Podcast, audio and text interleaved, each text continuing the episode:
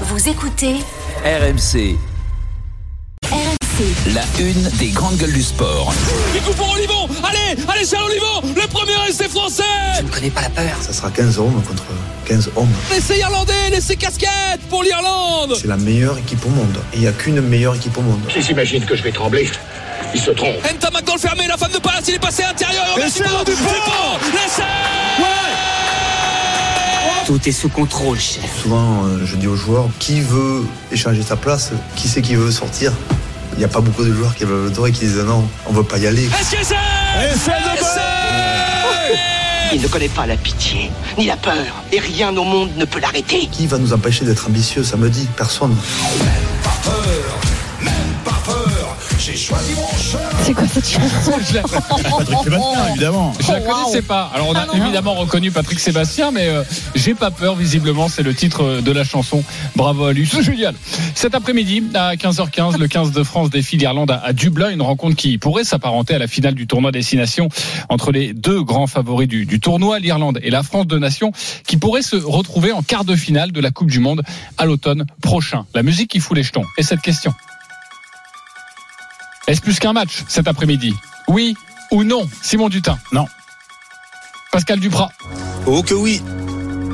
Marie Martineau? Ah, je suis surprise que Pascal ils dise oui. Alors moi, c'est un non.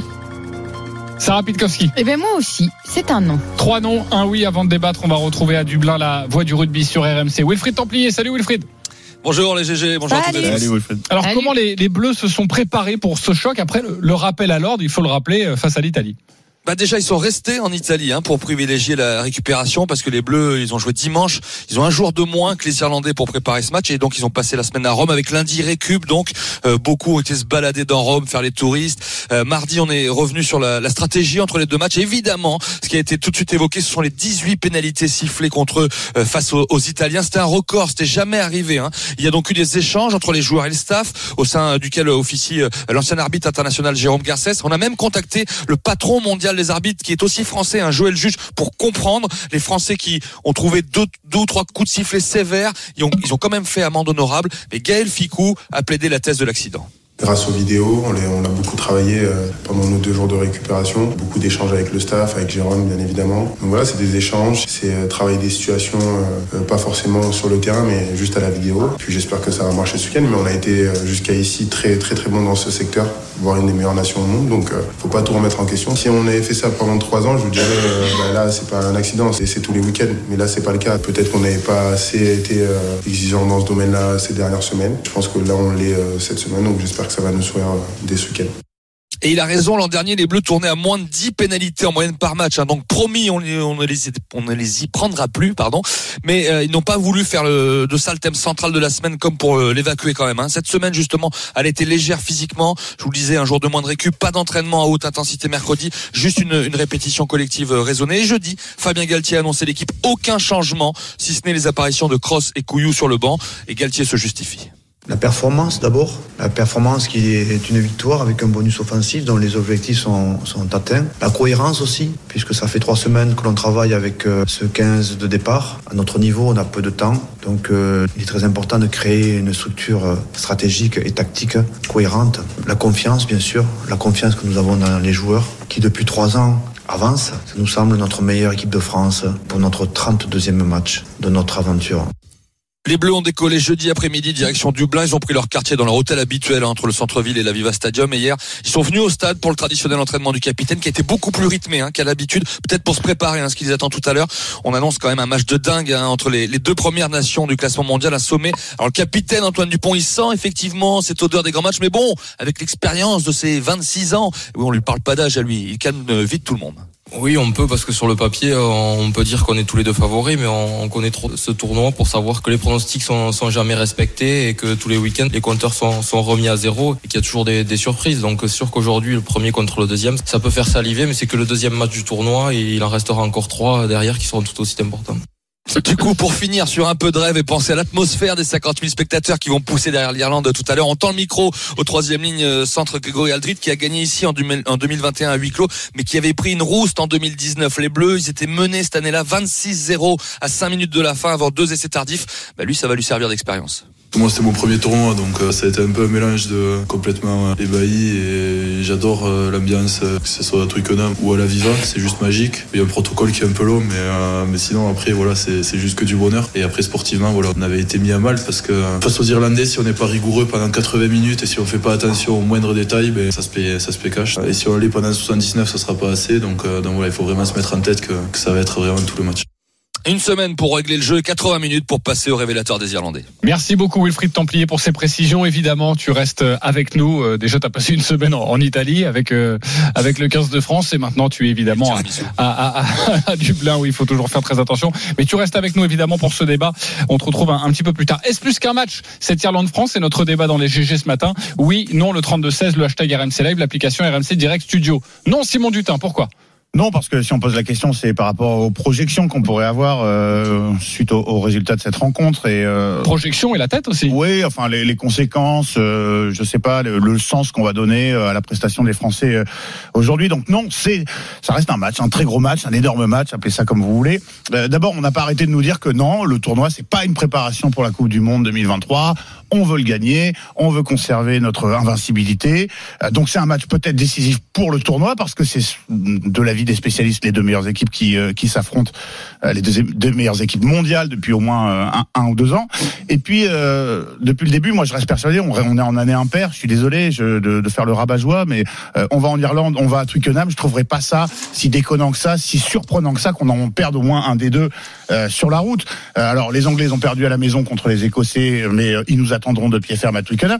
Et euh, ce match face à l'Irlande, euh, bon, euh, si t'écoutes Fabien Galtier, euh, chaque prise de parole, de toute façon même un match contre la Géorgie ou les, les Tonga, c'est euh, une étape de plus vers le dans le voyage mystique. Mais Nous ouais, mais il a raison, Nous tous ensemble, supporters, euh, monde du rugby, la France, le pays, l'Europe, le monde vers, je sais pas, le bonheur et tu vois. Donc pourquoi La l'Irlande Non, c'est une étape de, de, de, de plus.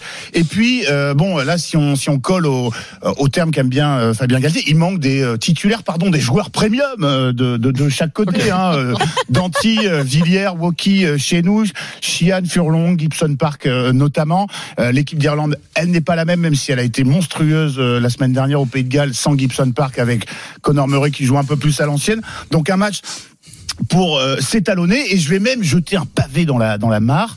Je pense même qu'une défaite en Irlande, alors bon, sauf si on, sauf si on Oh là prend- tu vas dire que Ce- c'est Ouais, ouais, je vais le dire, je vais le dire. Attendez, bougez pas, je vais le dire. Je vais le dire. Asseyez-vous bien, je vais le dire. Non, je pense que même, euh, sauf si on en prend 50 et que là c'est la, la déroute, tu, tu peux imaginer qu'une défaite en Irlande dans un match épique, euh, machin, pourrait être encore plus fondatrice, tu vois, dans, dans la dans le, la projection vers la Coupe du Monde que qu'un succès en Ok. plus. Voilà. Ça ferait peut-être pas de mal. On va y revenir d'ailleurs. Pascal Ah. Duprat, le, le, le camp du oui, que- après j'arrive Marie et ça va. Ce que j'apprécie euh, toujours avec Simon, c'est qu'il bosse ces sujets et qu'il veut nous faire croire qu'il y a un sou de vrai dans ce qu'il dit. En fait, il est, il est bah, comme, dis donc. il est comme moi. Il est comme moi, euh, Simon. Il sait très bien que c'est un match qui vaut davantage que que le, le prestigieux Irlande-France. Déjà d'une part, c'est World Rugby, il les a classés les deux meilleures nations. Et il se trouve que si la France venait à battre les Irlandais cet après-midi, c'est pas neutre, elle prendrait la, la première place, la première position. C'est aussi euh, en termes d'hégémonie, 14 victoires consécutives pour les Français, la possibilité d'en ajouter une quinzième. C'est une invincibilité à domicile pour les Irlandais qui dure maintenant depuis 12 matchs. Donc tout ceci, c'est quand même pas euh, anodin. Mais tu Et penses ce- qu'ils pensent à ça, Pascal? Tu penses vraiment que, que les Mais joueurs réfléchissent à ce genre de truc? Bah, bien sûr, parce que en fait, euh, Galtier le dit dans ses conférences de presse, on me dit qu'il surjoue. Non, il est, il est toujours Non. à vouloir que son équipe soit prête et euh, Dieu lui en rend grâce puisque la France gagne et c'est certainement que ce 15 de France est parmi les meilleures équipes françaises qu'on ait jamais connues. Non, il faut absolument que la France euh, et l'Irlande donnent le meilleur d'eux-mêmes parce que l'hégémonie et la confiance, bah, ça va de pair. Parce que les Français, à sept mois de la Coupe du Monde, mais ils ont envie de marquer leur territoire. Et à ce titre, je pense que ce, ce match euh, revêt une importance énorme. Et puis, il y a des records. Il y a aussi Sexton qui peut battre le record de points marqués euh, lors des tournois de cinq nations. Un record qui est détenu par son, son non pas coéquipier, je sais pas s'ils ont joué ensemble, mais un autre Irlandais, c'est O'Gara. Donc ça fait beaucoup, et je pourrais en ajouter d'autres, beaucoup de raisons pour dire que ce match vaut davantage que que le, le match France-Irlande tel que Simon l'a très bien décrit. ok, il y a les stats, il y a les stats pour Pascal Duprat, j'ai compris. Il y a aussi l'hégémonie mondiale, et puis il y a la, la tête, hein, le mental, et, Mais et oui. qui guide une équipe euh, jusqu'au jusqu'au bout et qui peut-être peut Clairement. mettre des doutes dans l'une des deux équipes en cas de, de défaite. En tout cas, c'est l'avis de Pascal. Marie Martineau. Euh, les projections, je déteste, c'est horrible. C'est tout ce qu'on t'apprend en fait au fur et à mesure que tu, tu deviens un athlète, c'est de ne pas faire de projections. C'est que le résultat, c'est le résultat, mais il faut faire le chemin. Et donc en fait, non seulement ce n'est pas un match euh, différent des autres, mais il ne faut surtout pas que ça le soit. Respecter l'adversaire, euh, euh, comme ils savent très bien le faire. Voilà, ne, ne pas ne pas surjouer, ne, ne pas se prendre pour les meilleurs, ne pas non plus faire se prendre pour euh, moins bon, mais mais y aller euh, comme ils savent le faire, en toute confiance, rester concentré. En fait, c'est- un match et, et- et il faut le prendre comme tel, mais mais surtout pas euh, commencer à réfléchir à l'équipe qu'il y a en face.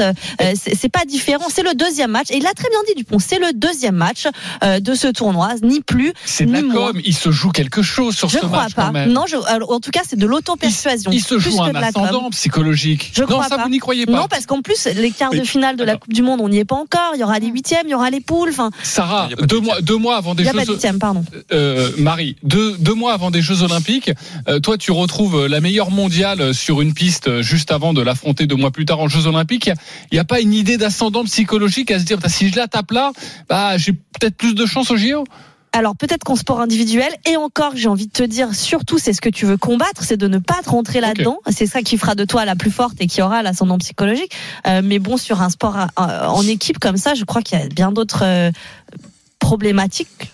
Ok, Sarah était choquée par l'idée quand même, même si tu es d'accord avec Simon sur l'idée du, du parapluie comme ça, ça ferait peut-être pas de mal que l'équipe de France euh, perde, ça remettrait quelque chose en, perspective pas dit et peut-être en souhaitais la question. défaite. Ah, J'ai pas dit ça. Ça, c'est- ça c'est bien français, typiquement français. Alors, Sarah Pitkowski. euh, je, je vais répondre. bah, en fait, je suis un petit. Je suis c'est rare, hein, mais je suis un peu d'accord avec euh, avec Simon. Mais t'as le droit, hein, c'est- ça Mais arrive rare. ça Ça Mais- Bon, non, non, faut non. jamais je- désespérer. Mais alors, attendez. Je, je, si on se place du côté euh, sphère médiatique, c'est-à-dire nous, nous, tous euh, les euh, 60 millions de Français qui euh, sommes des sélectionneurs et, et qui faisons des projections sur nos équipes Oui. de France, euh, oui, on veut en faire un match, on veut en faire plus qu'un match parce que je pense qu'on on se laisse aveugler.